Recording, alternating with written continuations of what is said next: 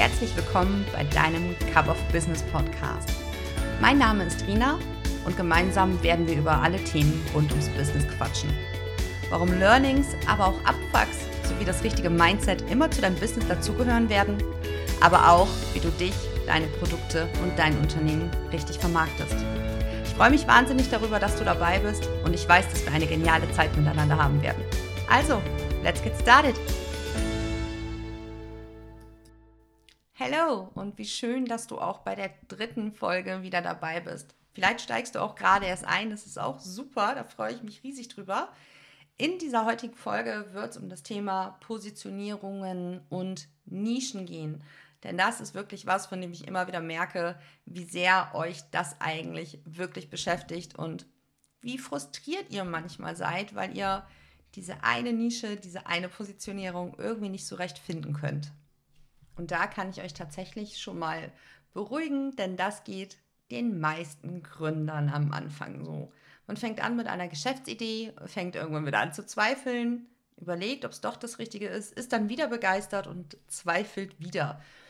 Also ich glaube, die wenigsten fangen wirklich an mit einer Geschäftsidee und bleiben dabei, wenn sie nicht vorher schon irgendwie einen Bezug dazu hatten und das halt einfach der nächste Schritt sozusagen wäre der nächste logische Schritt. Aber da wollen wir jetzt gar nicht so weit abschweifen, sondern eigentlich schon direkt ins Thema Positionierung gehen. Was bedeutet Positionierung eigentlich oder seine Nische zu finden?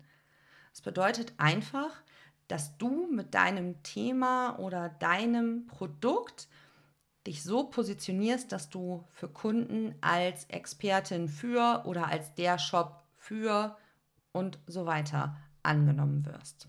Oder einfach kurz gesagt, dein Kunde hat ein Bedürfnis und du bist der erste Mensch oder das erste Unternehmen, was deinem Kunden einfällt. Und das ist eben immer genau dann der Fall, wenn du dich positioniert hast, wenn du dich nischig positioniert hast. Mm, ich erkläre dir das Ganze mal an meinem Beispiel.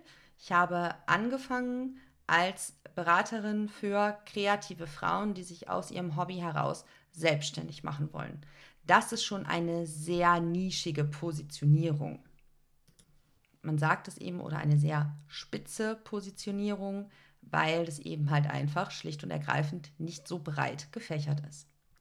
Nun kam es bei mir aber dann irgendwann, wie es kommen musste. Man unterhält sich mit anderen Personen ähm, und denen fällt dann ein, dass sie einen Kollegen oder eine Kollegin haben, die sich selbstständig machen möchte mit Thema X und die aber gar nicht so richtig wissen, wie komme ich da jetzt weiter und vor allem, wie geht es nach der Gründung überhaupt weiter? Also, wie vermarkte ich meine Produkte? Wie stelle ich mich auf? Was mache ich denn danach überhaupt? Also, nicht nur kreative Frauen sind hilflos in diesem Thema, sondern eben Gründer im Allgemeinen. Das heißt, ich habe meine spitze Positionierung etwas weiter verbreitert, etwas weiter nach unten gezogen, dass, dass die Spitze eben ein bisschen breiter wird, bin aber immer noch in dem gleichen Bereich es ist eben auch nicht in Stein gemeißelt, dass du in dieser Positionierung, die du jetzt wählst, für immer bleiben musst. Du brauchst aber auf jeden Fall erstmal eine Homebase, von der es dann losgehen kann. Du brauchst eine Basis, auf der du aufbauen kannst, mit der du das Vertrauen der Kunden gewinnst, mit der du dich erstmal vermarkten kannst. Du musst ja erstmal von irgendjemandem wahrgenommen werden. Und wenn du jetzt startest als ein Euroladen oder als Bauchladen, dann wirst du eben von niemandem so richtig wahrgenommen. Wer alle ansprechen möchte, spricht am Ende einfach niemanden an. Und da steckt so viel Wahrheit drin und ich erkläre dir auch ganz genau warum. Und jetzt gibt es Klartext, meine Lieben. Denn wie möchtet ihr eure Zielgruppe ansprechen, wenn ihr gar nicht wisst, was eure Zielgruppe ist? Denn es tut mir leid, das zu sagen, aber Menschen, die meine Produkte kaufen möchten, sind keine Zielgruppe. Frauen von 20 bis 45 sind auch keine Zielgruppe. Und damit fängt es bei vielen eben einfach schon an, dass man sich keine Gedanken gemacht hat, was die Zielgruppe eigentlich genau ist. Und eben aus dieser Not heraus, dass man gar nicht weiß, was die Zielgruppe ist, weiß man auch gar nicht, wo man sich positionieren soll. Und ich weiß, wie schwierig das ist. Ich weiß, wie viele tolle, kreative Dinge es da draußen gibt und wie viele Sachen man am liebsten selbst herstellen würde. Aber fangen wir doch einfach mal mit dem Offensichtlichen an.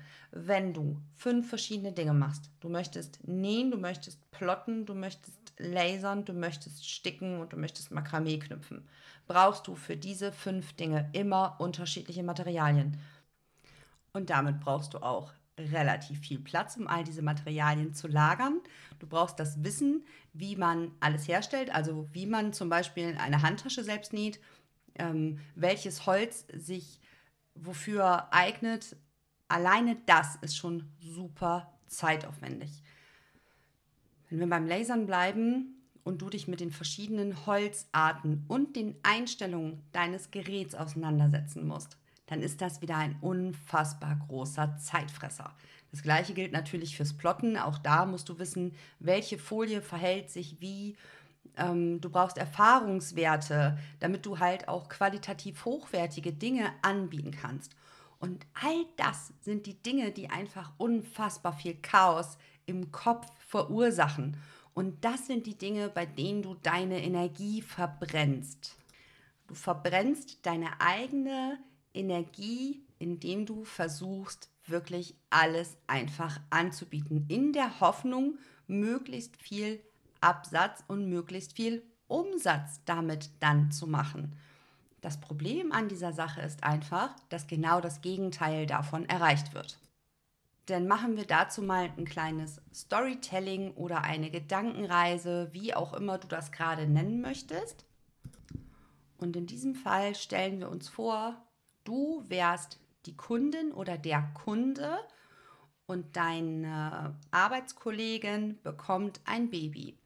Und du bist dafür verantwortlich, du wurdest verantwortlich gemacht vom Büro, von der Abteilung, für diese Kollegin etwas Schönes zu finden.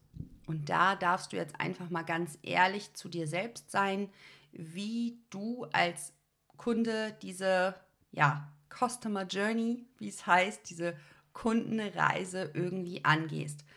Vielleicht fällt dir ein, dass du auf Instagram letztens doch irgendwo was gesehen hast, wo jemand gepostet hat, dass sie Geschenke zur Geburt herstellt. Du findest diese Person wieder, gehst auf das Profil und denkst bei einem Bild, ja, das könnte was sein. Ich ähm, schaue mal, ob es noch was ähnliches gibt.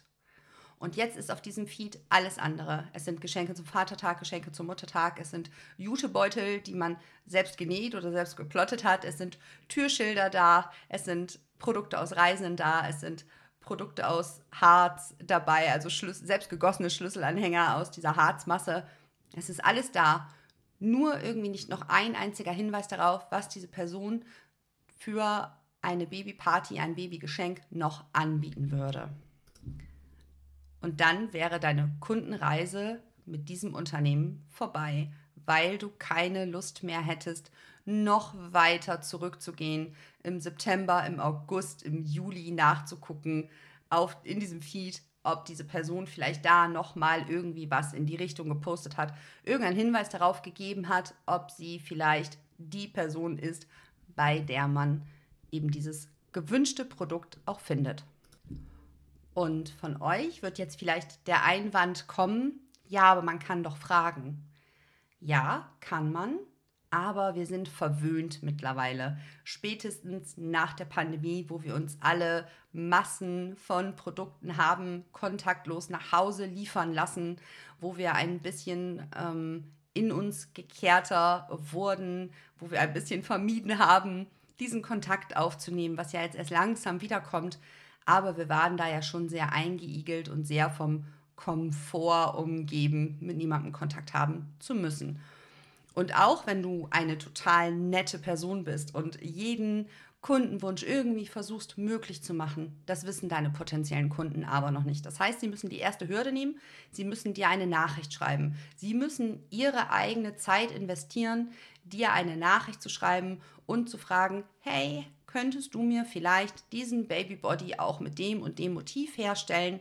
Und sie müssen natürlich in Kauf nehmen, dass du Nein sagst, weil du das vielleicht nicht kannst und sie dann aber Zeit investiert haben, wo sie vorher vielleicht schon keine Lust zu hatten oder vielleicht auch ganz einfach keine Zeit, weil sie in Zeitdruck waren, weil der Termin jetzt irgendwie in zwei Wochen schon ist.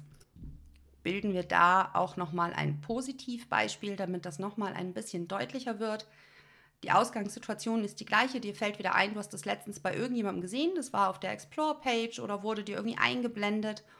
Und du gehst auf diese Seite und siehst wieder etwas, was dir gefällt, aber noch nicht ganz hundertprozentig deins ist.